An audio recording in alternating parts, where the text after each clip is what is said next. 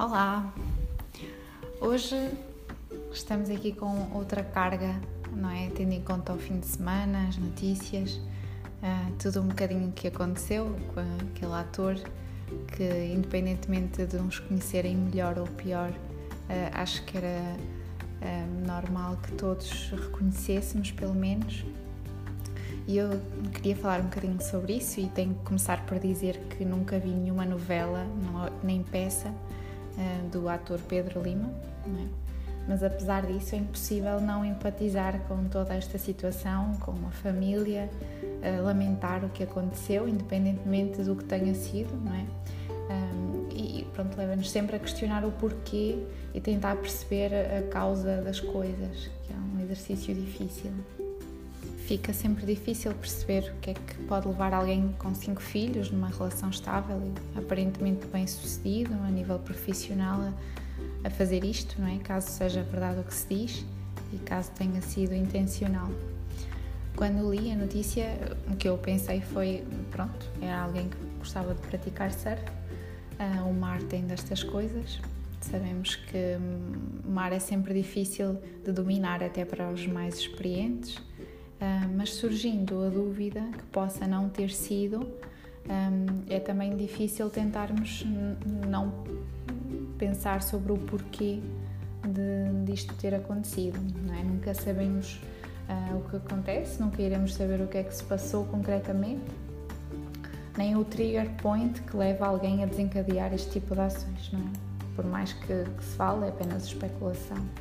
É uma situação ingrata eu acho, é? sobretudo para quem fica, porque se questiona do porquê de não ter sido melhor, da relação e dos laços não terem sido suficientes para aquela pessoa querer estar cá, não é? A viver, porque é que isso não foi um, um motivo suficiente e acho que esse é um mau pressuposto, porque acredito que não tem a ver com os outros, não é? Mas com o que se passa em cada um de nós. Eu acho que sinto que vivemos numa ditadura da felicidade, onde todos têm que mostrar estar felizes e isso é bastante enganador. É? Basta olharmos para as redes sociais do Pedro e julgamos que tem uma vida plena, uma felicidade, sei lá, ininterrupta, projetos, sonhos, ou seja, que tem quase tudo o que se possa querer e que a partir está numa fase em que pode descansar da vida, não é? Em que o mar está calmo, pode colher os frutos dos anos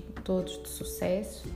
Um, e afinal, mal sabíamos nós o quanto o mar estava picado, bravo e a arrebentação estava forte e descontrolada, não é?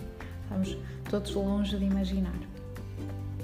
Uma coisa que eu acho péssima das redes sociais e dos influencers, por exemplo, é que passam a vida de ideia perfeita Todos os dias postam massivas fotos de sorrisos que para mim não poderiam ser mais falsos e enganadores. É, eu tenho para mim que deva ser extremamente difícil, é? mesmo para eles, aparentar que se está feliz sempre. Ok, podemos morar num hotel, tomar o pequeno almoço numa esplanada, na piscina todos os dias, estarmos nos melhores sítios, comermos os melhores brunches. E acho que é impossível estarmos sempre felizes. E julgo que algumas pessoas com, com as quais me cruzo nas redes sociais quererem passar esta imagem de felicidade que não é real, também estão a contribuir um pouco para que as pessoas e os jovens um, tenham estándares de comparação que não existem, que não são reais e que não devem gerar uma frustração porque não faz sentido. As mulheres não são todas magras, ter um iPhone não é sinal de riqueza, ter seguidores não é sinal de brilhantismo. Eh, há várias influencers, eu particularmente acho que não sigo muitas, mas uh, há uma que eu não sigo por uma razão em particular, que é, por exemplo, a Vanessa Alfaro, porque só posta 300 mil fotos, em que em todas está a rir-se, como se o Jimmy Fallon tivesse acabado de contar a piada mais engraçada dos Monty Python, que soa tão falso que eu não sei como é que podem ter tantos seguidores a acreditar numa mentira não é possível. É realmente falso o que estas pessoas querem fazer passar. Uh, olha para mim a acordar, tão feliz, uh, não é? Uh, acabada de acordar. Olha para mim tão feliz a comer esta fatia de bolo de farinha de espíritos da Tailândia, que não tem glúten, é super proteico e sabe a toalha molhada que se colou dentro de casa. Olhem para mim tão feliz com esta máscara facial na cara, que esta pele imaculada merece uns miminhos. Olha para mim tão feliz e olhar para as estrelas, assim super apanhada de surpresa e por sorte no meu melhor ângulo. Eu acho que pode ter-se tudo na vida, mas esta pressão da melhor foto, melhor foto do pequeno almoço do hotel, deve-lhes exigir tanto que quando vão comer já está frio. Que o bolo fit que quer fazer transparecer uma vida super equilibrada, sabe no fundo é esferovite seca, mas não faz mal porque as pessoas não veem. Por isso o que importa é que pareça delicioso e que no enquadramento tenha flores e abacate e sementes de uma figueira de Pará. É no fundo um hino à felicidade e perfeição que não existe, um, com quais as pessoas que seguem comparam, os jovens que se estão a formar uh, também podem querer comparar e não, não, é falso, não é verdade. Isto, isto não é realidade. Uh, obriga estas pessoas a postarem sorrisos falsos só porque a Colgate mandou para casa uma amostra grátis, mesmo naquele dia esteja absolutamente chateada, doente ou aborrecida. É impossível estar sempre super feliz, como se a vida fosse a melhor cena. Tem altos, tem baixos, faz parte da jornada, mas também não podemos querer pintar as coisas como elas não são, porque os outros por comparação, ficam a achar que a vida deles é miserável quando não é, faz parte. A vida é mesmo assim. Uh, se há coisa que eu prezo é ter crescido longe das redes sociais. Não haviam em, em primeira instância e depois começaram a surgir, mas de forma muito tímida e não nos condicionava de toda a nossa vida. E adoro olhar para trás e perceber que vivemos, dançamos, convivemos com o simples, simples propósito de estarmos lá. Sinto que agora se aparenta felicidade não tanto para estar na festa, mas para mostrarmos que estamos na festa. Será que me entendem? Por exemplo, não há nada melhor do que estar numa queima das fitas para estar efetivamente na festa, no espírito, sem nos preocuparmos com o que os outros acham. Não há melhor do que estar numas férias para estar de férias e não com as preocupações de mostrarmos que estamos no melhor sítio e num sítio incrível. Acho que estamos a perder algumas coisas com as redes sociais. Elas têm imensas coisas boas, atenção, mas também coloca o nosso foco mais no exterior e nos outros. E penso que fazemos menos este trabalho interior de percebermos se está tudo bem connosco.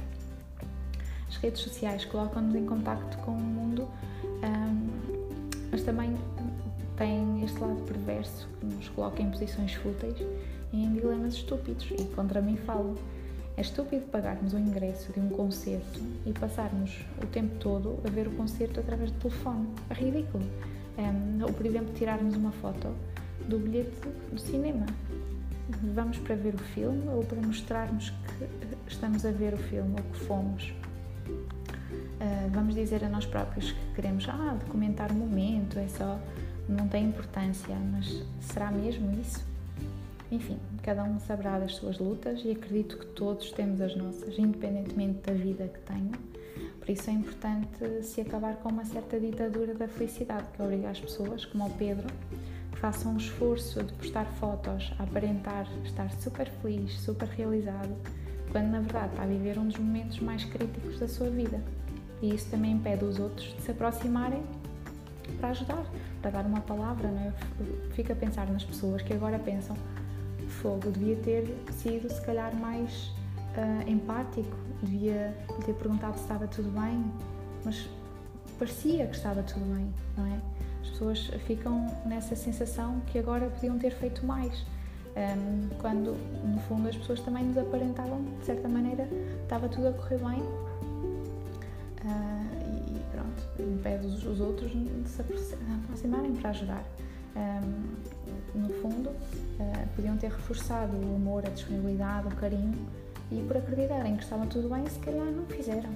E, e, isso agora vai ficar para sempre na cabeça das pessoas do porquê que eu não fui mais simpático, porque é que eu respondi daquela maneira numa pessoa que estava fragilizada e eu não sabia, por exemplo.